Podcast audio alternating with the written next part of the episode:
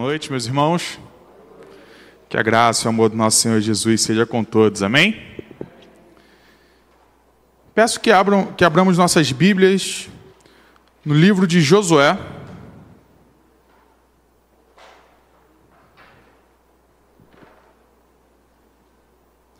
Capítulo 6.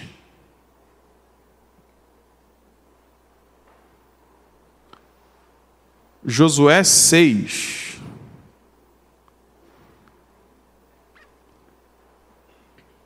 Amém?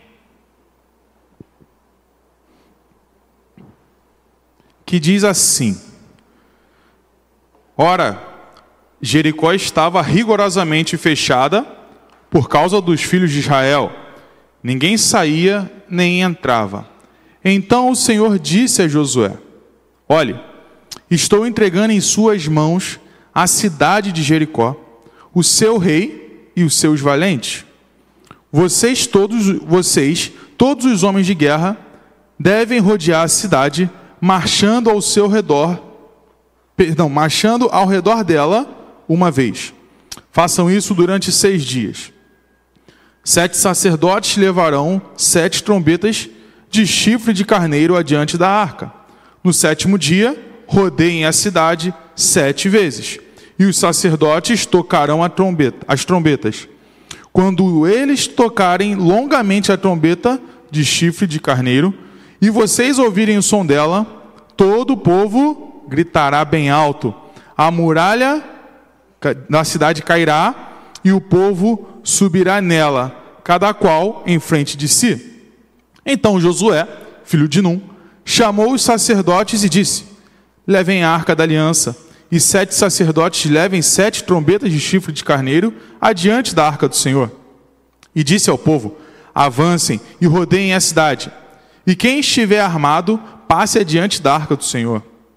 E assim foi que, como Josué havia falado ao povo, os sete sacerdotes, com as sete trombetas de chifre de carneiro, diante do Senhor, passaram e tocaram as trombetas, e a arca da aliança do Senhor os seguia. Os homens armados iam adiante dos sacerdotes que tocavam as trombetas. A retaguarda seguia após a arca, e as trombetas soavam continuamente. Mas Josué tinha dado ordens ao povo, dizendo: Não gritem, nem façam ouvir a sua voz. Não digam uma palavra sequer, até o dia em que eu disser: Gritem, então vocês gritarão. Assim, Josué fez a arca do Senhor rodear a cidade, contornando-a uma vez depois voltaram ao arraial e ali pernoitaram.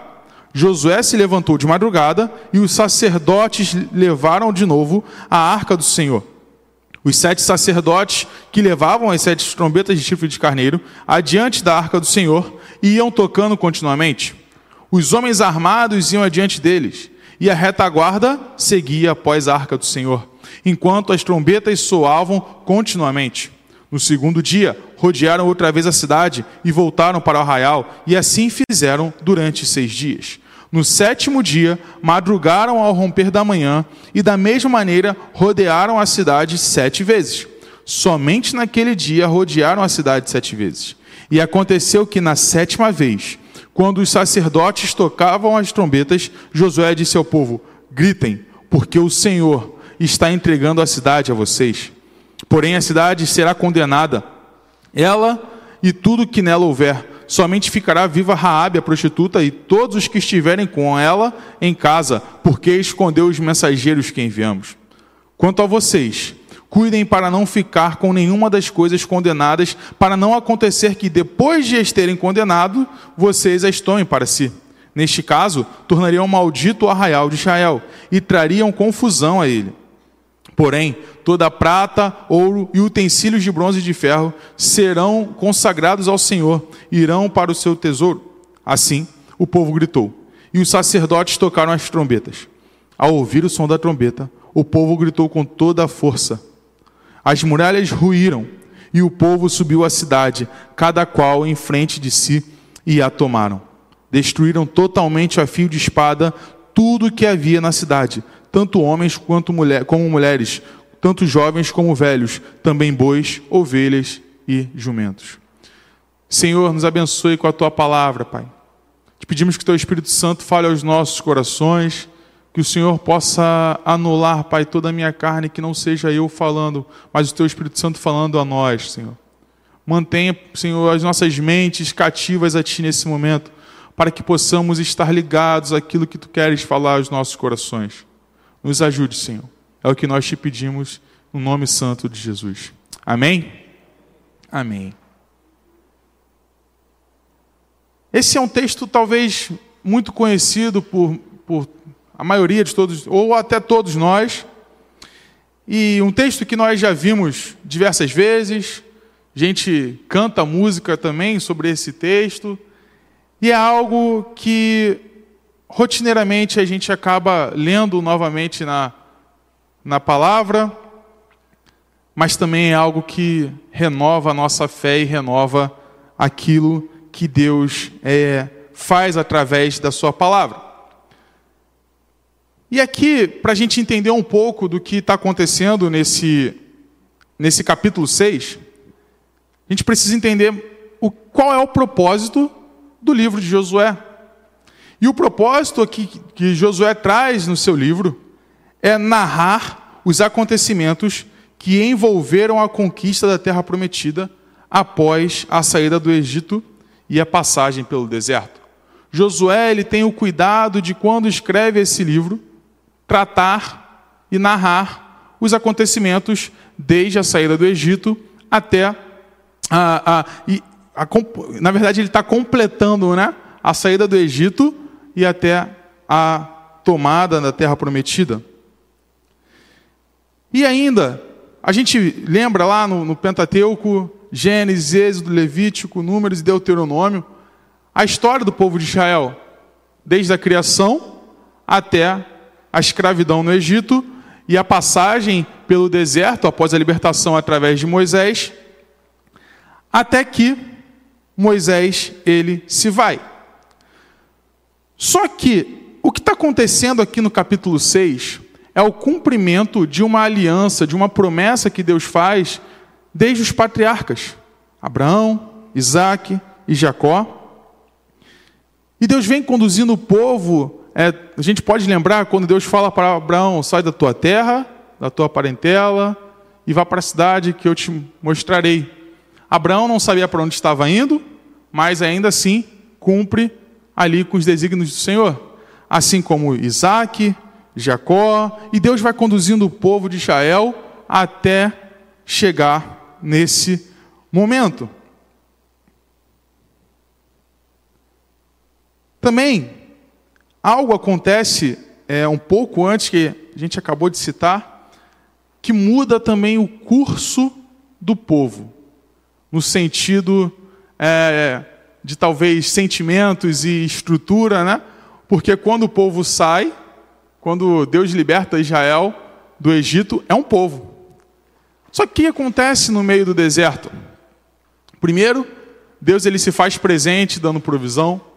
Deus ele se faz presente é, sustentando o povo, só que o povo, como todos nós às vezes temos corações duros, aquele povo peca contra Deus, aquele povo uma série de pecados, né, contra Deus, e o Senhor então diz que aqueles que saíram da terra do Egito não entrariam na cidade, na terra prometida a não ser Josué e Caleb. E o cumprimento aí dessa promessa também do Senhor é quando o próprio Deus leva Moisés a, de volta para aos céus, leva Moisés aos céus, e o povo fica meio que sem um líder, o povo fica assim, sem, começa a olhar para o lado e não vê o que, para onde caminhar, quem vai nos guiar, como vai, vai ser agora, já que Moisés era o intermediador entre Deus e aquele povo, e o que acontece? O Senhor chama Josué. E quando a gente olha para o livro de Josué, desde o primeiro capítulo, o Senhor ele vem trazendo fortalecimento a Josué. Quem nunca ouviu Josué 1,9? Ser forte e corajoso. E antes fala, né, não te mandei eu? E também o Senhor repete isso um pouco mais em outros capítulos ali no, no, no início do, do livro de Josué. E isso tudo era uma preparação para a chegada desse momento. O Senhor ele vinha preparando, preparou o povo, preparou Josué para que esse momento chegasse. E aí nós chegamos no capítulo 6, onde logo no primeiro versículo vai dizer que Jericó estava rigorosamente fechada por causa dos filhos de Israel. O que acontece é que aquele povo de Jericó, eles já esperavam que Israel chegaria. Eles já sabiam que o povo de Israel, o povo conduzido pelo único Deus, estava a caminho daquela cidade, porque eles sabiam que Canaã era a terra prometida do povo de Israel. Então o que eles, o que eles fazem? Constroem muralhas, portões, tem ali toda uma metodologia de fechamento e abertura da cidade, e eles se constroem, eles se, se armam e constroem toda uma defesa que talvez humanamente falando, talvez não, com certeza, humanamente falando, era impossível do povo destruir. O povo de Israel ele não teria condições de adentrar a terra prometida, a começar por Jericó, por conta dessa defesa. Só que aí algo acontece. Como falamos, Deus já vinha tratando Josué nesse sentido. E quando a gente chega no versículo 2, o Senhor, ele fala algo a Josué. O Senhor ele traz algo ao seu filho, ao líder daquele povo, e ele diz: Olhe, estou entregando em suas mãos a cidade de Jericó, o seu rei e os seus valentes.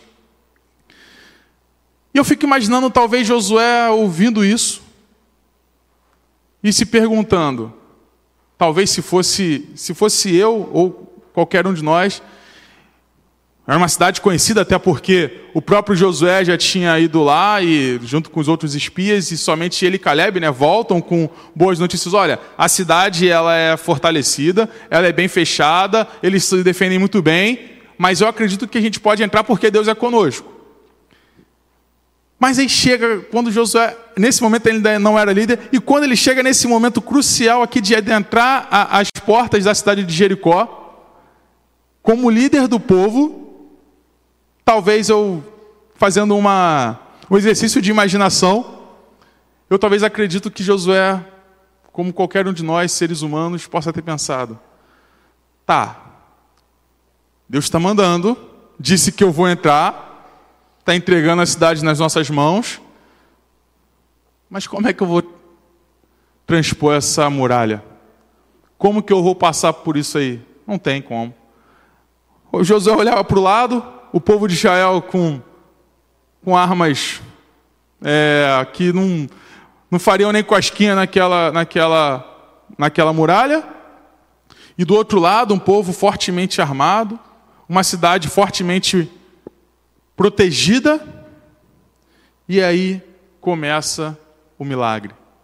E aí o Senhor mais uma vez começa a se mostrar que ele era o condutor daquele povo e que ele, a promessa que ele fez desde Abraão se cumpriria. E o Senhor, ele faz algo, ele traz algo ali também a Josué, que é importantíssimo nós observarmos. O Senhor, ele não simplesmente fala: olha, eu vou derrubar a muralha ali, e aí você entra, mata todo mundo. O Senhor é poderoso, ele poderia fazer isso. Ele poderia simplesmente acabar com toda a cidade, derrubar todas as muralhas entregar na mão do povo de Israel. E ainda assim ele estaria cumprindo a promessa. Só que o Senhor, ele faz coisas que talvez no momento, e até nos dias de hoje, né, no momento a gente não entende, no momento a gente fica, não, é impossível isso acontecer, e quando acontece, quem nunca falou, né? Ainda bem que aconteceu assim. Graças a Deus que o Senhor fez dessa, dessa maneira. E o Senhor começa a dar estratégias ali ao povo de Israel. O Senhor começa a falar a partir do, a partir do versículo 6 o que eles deveriam fazer. 6 não, perdão, versículo 3. O que eles precisavam fazer. E o Senhor traz alguns pontos. Primeiro, o Senhor fala que eles deveriam rodear a cidade, marchando ao redor dela uma vez, durante seis dias. E aí, talvez a gente se pergunte, né? Ah, rodear a cidade, tá. E aí?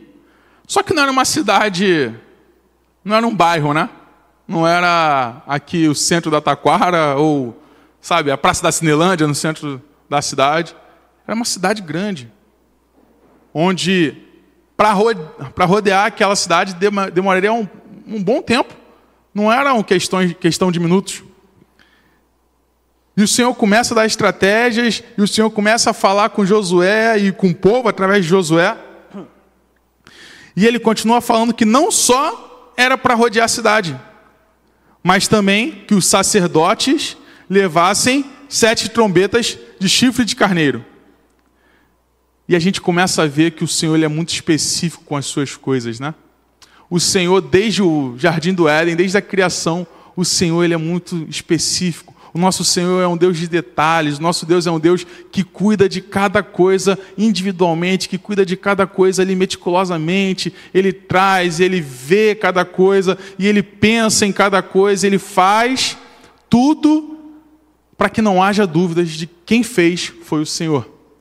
Porque se simplesmente, é, talvez, imaginemos a cidade, o povo tivesse saído, ah, não é, povo de Israel está vindo aí, a cidade é deles, vamos sair e vamos entregar a cidade, afinal de contas, o, o Deus deles disse que é deles, a gente vai sair. Poderia fazer? Talvez. Só que quando há esse, essa resistência, esse embate, o Senhor dando estratégias, a gente começa a ver a mão do Senhor em cada coisa. E o Senhor também fala para que no sétimo dia rodeasse a cidade sete vezes e os sacerdotes tocassem a trombeta. E por que não no primeiro dia? Afinal de contas, tudo isso poderia acabar no primeiro dia. rodearia ele sete vezes no primeiro dia, acabava, ganhava, dominava a terra, ia embora, e, enfim, matava ali os, tirava todos, o, todo o povo de Jericó, pegava a, a, a a cidade para si, e Deus seria glorificado e estava tudo certo. Só que o Senhor, Ele não é apenas o Senhor do momento, Ele é o Senhor da história. E talvez, se isso tivesse acontecido de uma forma, é, digamos, mais fácil, talvez aquele povo não se lembraria do Senhor mais à frente. Talvez aquele povo, como, como lá à frente a gente sempre vê, outros, outros livros e, e, e livros da Bíblia tratando desses assuntos do, Antigo Testamento, a gente vê que é algo que fica para a história. A gente vê que Deus ele faz coisas para marcar o seu nome naquilo. Só que aí a gente vê também um outro ponto muito interessante que é a parceria de Deus com o seu povo. Deus, como falamos, ele poderia ter destruído toda a cidade, poderia ter dado tudo ali, e eu estou repetindo isso de fato para ser enfático, né? porque ele poderia, ele é poderoso para isso, sempre foi e sempre será. Mas o Senhor ele começa a trabalhar em parceria com Josué e com o povo de Israel. O Senhor ele, ele dá estratégias e ele trabalha no povo para quê? Para que o povo fosse obediente a Deus para que o povo fizesse aquilo que Deus queria. O, Deus chama o povo para si. Quando Deus dá estratégias, Deus está chamando o povo para si. Fala: olha, faz o que eu estou mandando, que eu vou garantir a vitória. Deus chama esse povo para si. E ainda, o povo também, em contrapartida, Josué, principalmente como líder, ele, por ter sido preparado pelo Senhor, ele fica atento à voz de Deus. Ele ouve a voz de Deus. Ele para, ele não, não questiona se, ah, se vai dar certo, se não vai dar certo. Ele simplesmente, por estar sensível à voz do Senhor, ele ouve, confia e põe em prática. Ele repassa ao povo, como a gente pode ver aqui a instrução, a instrução dele, ele repassando tudo isso ao povo. E o que acontece? O povo, nesse momento, é verdadeiramente um povo de Deus. Porque não é um povo que, como lá atrás, com Moisés, fala: não, não vamos fazer isso não, como diversas vezes acontece, né? Quando Deus, por exemplo, fala ao povo: olha, através de Moisés, que o maná era para o dia, que não era para estocar, não era para guardar nada, o que, que o povo faz? Não confia na provisão do Senhor, guarda e quando amanhece o que acontece? Tudo estragado. Mas Deus ele preparou um povo para a conquista daquela terra. Deus ele preparou um povo para que junto com ele fosse um povo obediente, fosse um povo temente a ele. E quando Josué repassa as instruções do Senhor àquele povo, o povo simplesmente obedece aquilo que Deus faz. O povo para e aqueles aqueles todos aqueles que estavam ali vão Aqueles que tinham que ir adiante vão adiante, aqueles que tinham que ir na retaguarda vão na retaguarda, os que tinham que ficar quietos ficam quietos e na hora certa gritam. A arca da aliança é elevada, tudo acontece exatamente como Deus determinou. E quantas vezes, meus irmãos, a gente olha para a história e pensa: por que isso aconteceu desse jeito. Poderia ser diferente. Mas como em todas as escrituras de Gênesis e Apocalipse, o Senhor, ele tem um propósito muito claro no tratamento com o seu povo.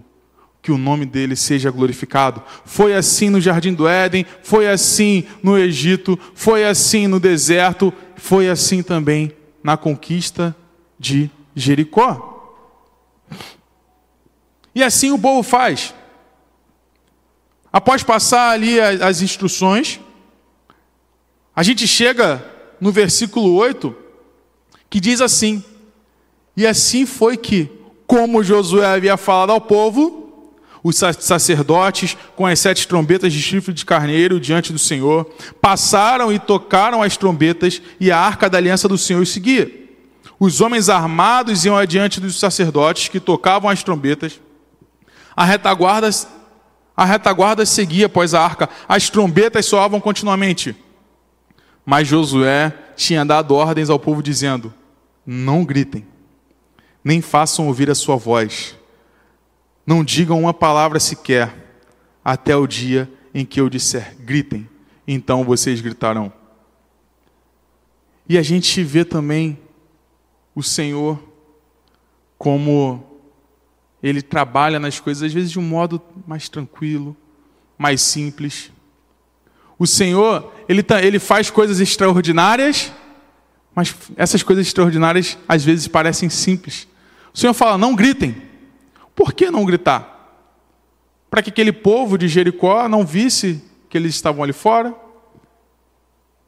E com certeza eu posso também é, imaginar, eles, como estavam rodeando a cidade, alguém pode ter visto o povo de Israel ali lá de fora e deve ter pensado: o que, que, que, eles estão fazendo aí? Estão andando ao redor da cidade?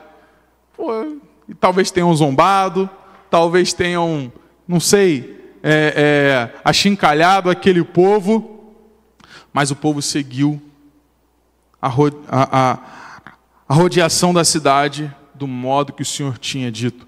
E assim foi no primeiro dia. E depois, mais seis dias, até que chega o dia onde o Senhor determinou a tomada daquela terra. E o Senhor, ele manda que nesse sétimo dia rodeasse a cidade sete vezes. E a Bíblia vai dizer que somente, no versículo 15, somente naquele dia rodearam a cidade sete vezes. Quando Josué ele traz esse detalhe de somente naquele dia rodearam a cidade sete vezes, Josué está trazendo que o povo fez exatamente o que Deus ordenou. Josué está dizendo que o povo foi fiel aos desígnios do Senhor. E o povo fez conforme Deus havia determinado. Não rodeou sete vezes no primeiro dia, nem no segundo, nem no quarto, nem no sexto, mas sim no sétimo dia, como Deus tinha dito. E aqui eu acho que está um detalhe, um acontecimento que, quando a gente olha para a cruz, em Jesus, a gente consegue fazer esse paralelo. Quando chega no versículo 16 e fala assim: Olha, e aconteceu que na sétima vez, quando os sacerdotes tocavam as trombetas, Josué disse ao povo: Gritem, porque o Senhor está entregando a cidade a vocês. E o Senhor entrega a cidade ao povo, não na base da força, não na base da arma ou da guerra simplesmente, mas através de trombetas e gritos do povo. E o que isso tem a ver com o Evangelho? O que isso tem a ver com Jesus? O que isso tem a ver comigo, com você? Lucas, tá, você está falando, você está me contando uma história de Jericó, você está me contando a história da conquista, que o povo foi lá e tá, tudo bem, legal, parabéns para eles, mas o que isso tem a ver comigo? O que isso tem a ver com os dias de hoje? O que isso tem a ver com Jesus? O que isso tem a ver com o Evangelho? Meus irmãos, assim como o Senhor entrega a cidade por conta de coisas simples, mas totalmente vindas do Senhor, ou seja, a estratégia era do Senhor, a obra em Cristo Jesus, quando a gente olha mais à frente, chegando na redenção, chegando na morte e ressurreição de Jesus Cristo, na salvação eterna, a gente vê que assim como a conquista de Jericó é uma obra que foi realizada por Cristo. E o nosso papel, assim como aquele povo de Israel, é crer.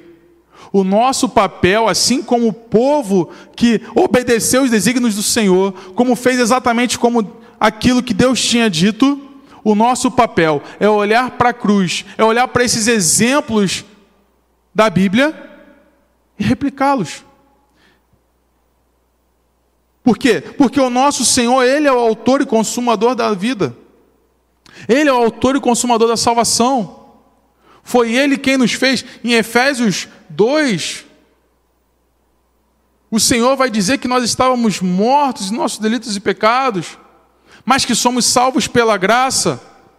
E quando a gente olha também para esse povo de Israel, vindo do deserto, a gente pode dizer que talvez eles estavam sem esperança, o seu líder tinha morrido, talvez eles possam ter pensado que Deus tinha abandonado. Mas o Senhor levanta Josué e, através da vida de Josué, dá instruções para a conquista daquela terra. E talvez a gente olhe para a nossa vida e se pegue assim. O ser humano sem Cristo também estava como o povo de Israel, perdido, olhando e, e, e não vendo esperanças. Mas quando o nosso Deus envia Jesus Cristo para morrer e ressuscitar, para perdoar os nossos pecados, ele nos dá a conquista da terra prometida, não mais Jericó, não mais Canaã, mas agora a cidade celestial mas agora, como a Bíblia vai dizer, a nova Jerusalém. Tudo isso em Cristo Jesus. E assim como Josué, assim como o povo, nós precisamos olhar para os desígnios do Senhor, para os mandamentos de Deus. E precisamos entender que tudo aquilo que Deus traz a nós, tudo aquilo que Deus nos dá, tudo aquilo que Deus determina que façamos, é para que naquele grande dia possamos adentrar a cidade celestial, assim como o povo adentra a, a, a cidade de Jericó, e você pode ver no versículo, a partir do versículo 20. Assim, o povo gritou e os sacerdotes tocaram as trombetas. Ao ouvir o som da trombeta, o povo gritou com toda a força. As muralhas ruíram e o povo subiu à cidade, cada qual em frente de si, e a tomaram. A conquista da cidade celestial é tal qual a conquista da cidade da terra prometida que Deus tinha feito aquela aliança com o seu povo.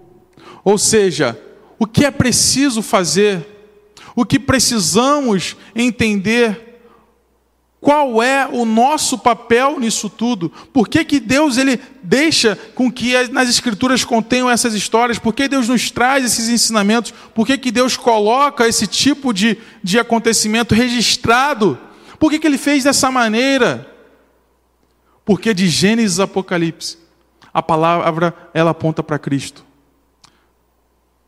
Desde a criação até a consumação em Apocalipse, as escrituras ela apontam para o Senhor Jesus.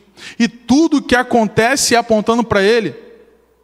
Nessa conquista da cidade, a gente vê que Josué, ele foi alguém que confiou no Senhor, mas só confiou por quê? Porque ele estava sensível a ouvir a voz de Deus, sensível a ouvir a voz do Senhor. Ele tinha um relacionamento com Deus. E quantas vezes nós nos esquecemos do nosso relacionamento com Deus?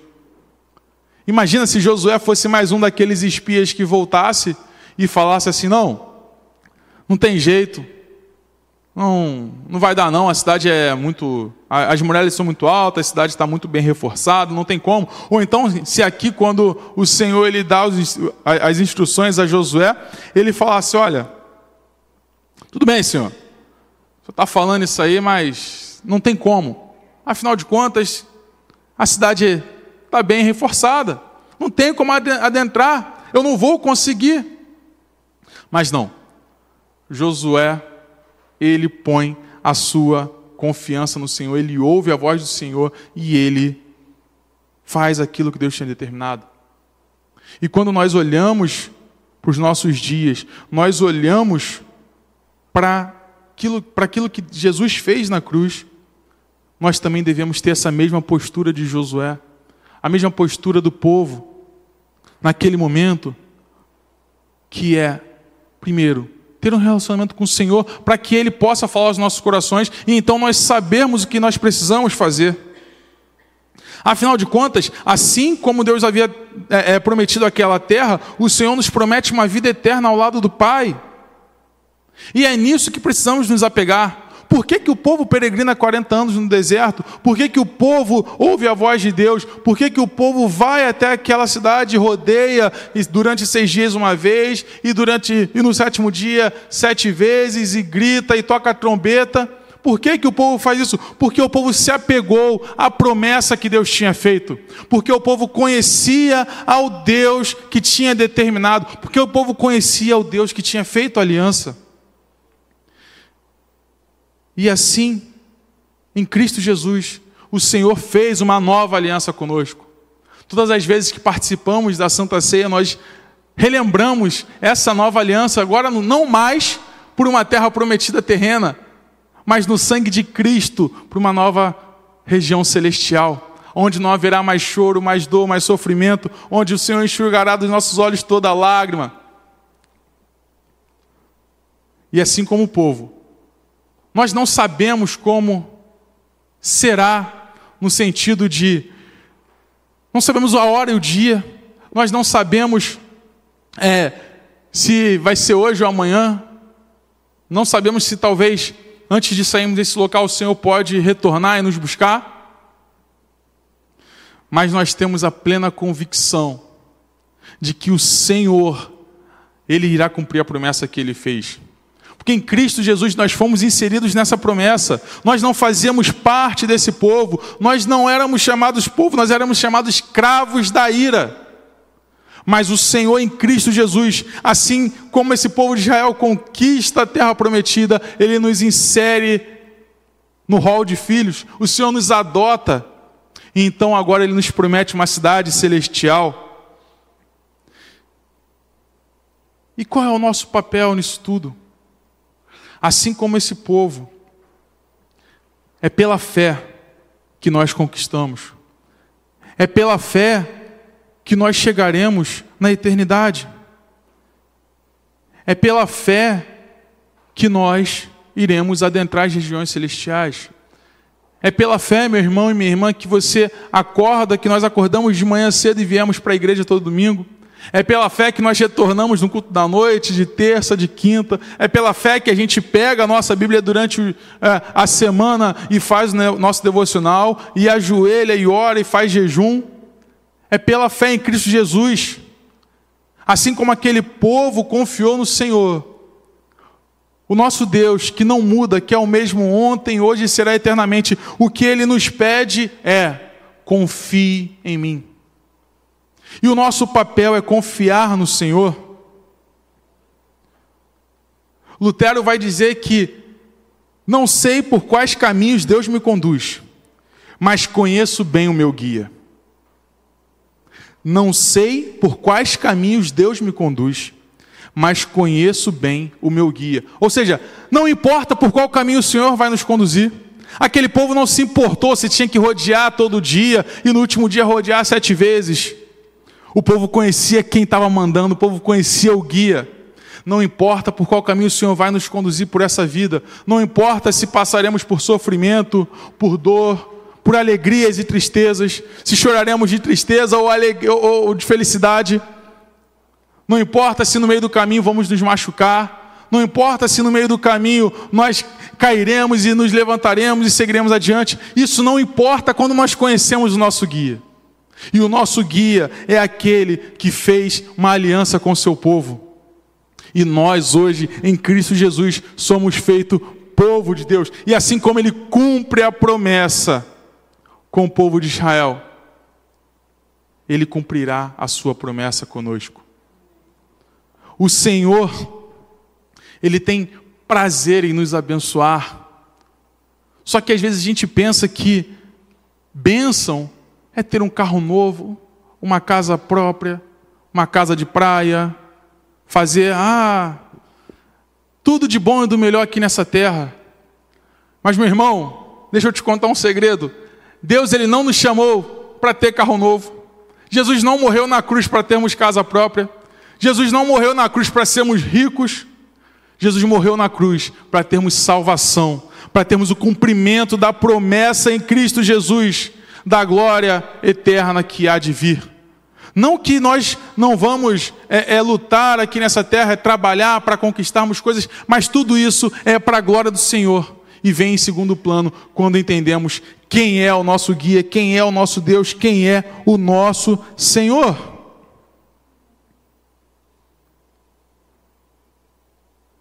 E assim, o Senhor ele entrega a terra às mãos daquele povo. O povo adentra e então o povo se acomoda na terra. O povo vai lá sitiando toda a cidade e avançando e avançando e avançando. E assim a promessa do Senhor é cumprida naquele local. A aliança que Deus tinha feito com Abraão se cumpre a mantida. E a aliança que o Senhor fez conosco em Cristo Jesus também irá se cumprir. Para encerrarmos, eu queria, eu quero trazer quatro pontos para que possamos é, sair daqui hoje lembrando. Primeiro é priorize sua vida devocional. Assim como aquele povo, como Josué primeiramente e o povo, ouviram a voz do Senhor, estiveram sensíveis para poder conquistar a terra depois, tudo isso parte de um relacionamento com Deus. Tudo isso parte de um relacionamento de Josué com Deus e do povo com Deus. E a nossa vida não é diferente. A nossa vida depende de um relacionamento com Deus. E esse relacionamento vem através de uma vida devocional. Somente assim nós conseguiremos estar atentos, ouvirmos e praticarmos aquilo que Ele tem. O segundo ponto é: coloque em prática a sua confiança. Coloque em prática a sua confiança. E confiar no Senhor é conhecê-lo e fazer o que ele manda através da palavra. Isso é algo que vem após o devocional, né? Nós temos um relacionamento, a partir desse relacionamento ouviremos a voz do Senhor e a partir disso nós colocaremos em prática. E aí você vai falar assim, Lucas, mas aquele povo, né, eles ouviram a voz do Senhor, Josué ali, desde Moisés, Moisés falou com Deus, Josué ouve a voz de Deus. Eu, eu não consigo ouvir a voz de Deus. E aí eu vou usar aqui uma frase de um, de um pastor bastante conhecido, que é o reverendo é, Augusto Nicodemos, ele vai dizer assim: se você quer ouvir a voz de Deus, leia a Bíblia. E se você quer ouvir a voz de Deus alto, leia a Bíblia em voz alta. Porque a palavra de Deus é a voz de Deus. É claro que o Senhor ele vai nos tratar e vai nos dar experiência que às vezes de fato vamos ouvir audivelmente ali a voz do Senhor, não vai ser só aquela sensação, sabe, no coração, mas de fato podemos sim ouvir a voz de Deus. Só que no ordinário da nossa vida, no nosso dia a dia, nós ouvimos a voz de Deus quando nós lemos a nossa Bíblia. Quando nós oramos, e o pastor já nos ensinou aqui, né? Ore mas também no meio da sua oração, fique um pouco quieto para que você, para que nós possamos ouvir a voz do Senhor. Terceiro ponto: trabalhe por aquilo que Deus colocou em sua mão. Trabalhe por aquilo que Deus colocou em sua mão. E o que Deus colocou na mão do povo era simplesmente rodear a cidade, tocar a trombeta na hora que tinha que tocar, gritar na hora que tinha que gritar. E o Senhor foi lá e derrubou todas as muralhas. E o que o Senhor quer de nós? Que nós trabalhemos por aquilo que Ele colocou em nossas mãos. E trabalhar por aquilo que Ele colocou em nossas mãos é, além de conhecê-lo e, e, e de ouvi-lo e de termos relacionamento, é praticarmos. É também aquilo que temos, tanto na igreja quanto no nosso dia a dia, fazermos. Se Deus te deu uma família onde você é pai, mãe, trabalhe por essa família. Se Deus te deu um emprego, um estágio, uma escola, uma faculdade, trabalhe por isso. Se Deus te deu um relacionamento, trabalhe por esse relacionamento. Precisamos trabalhar por aquilo que Deus coloca em nossas mãos. Porque quando nós trabalhamos de acordo com a vontade do Senhor, por aquilo que Deus coloca em nossas mãos, o Senhor nos abençoa. E por fim, sempre dê glórias a Deus. Meus irmãos, o que acontece aqui na tomada da cidade não é para a glória de Josué, não é porque Josué era um homem forte, um homem inteligente, um homem bom. Não é porque o povo era um povo maravilhoso. Não. Tudo isso acontece para que o nome de Deus fosse glorificado. Assim como em Jesus, a salvação ela é consumada na cruz para que o nome de Deus fosse glorificado. E a nossa vida deve ser para que o nome de Deus seja glorificado. Então, quando nós trabalharmos por algo, quando nós temos uma, uma boa família, quando nós temos um bom trabalho, quando nós fazemos bem tudo aquilo que Deus coloca em nossas mãos, que a gente possa fazer para a glória de Deus. Sabe quando a gente, para os mais jovens, quando a gente está na escola, na faculdade, que você tira aquela nota boa? É para a glória de Deus. A gente estuda bastante para tirar nota boa, não para que, olha como aquele, o Lucas é um bom aluno, não deve ser para a glória de Deus. A gente precisa ser um bom funcionário, mesmo que às vezes nós não tenhamos um bom patrão, para a glória de Deus. Nós precisamos vir à igreja para a glória de Deus. Nós precisamos nos envolver na obra para a glória de Deus. E tudo o que fazemos é para a glória de Deus, porque o Senhor, ele sempre irá requerer a glória para si. A glória sempre é do Senhor. E lembremos, meus irmãos, O Senhor é quem nos garante. O Senhor é quem nos chamou. E um dia, naquele grande dia, nós chegaremos à Nova Jerusalém, a cidade celestial, a nova Canaã. E esse deve ser o nosso desejo todos os dias. Essa deve ser nossa esperança, sabendo que quem nos garante é o próprio Senhor. Então não confiemos em nossos braços, façamos como Josué e o povo de Israel. Confiemos no braço forte do Senhor. Amém? Curve sua cabeça, vamos orar. Senhor, nós te agradecemos por mais essa oportunidade, ó oh, Pai, de podermos falar da tua palavra, de podermos aprender um pouco mais contigo, Senhor.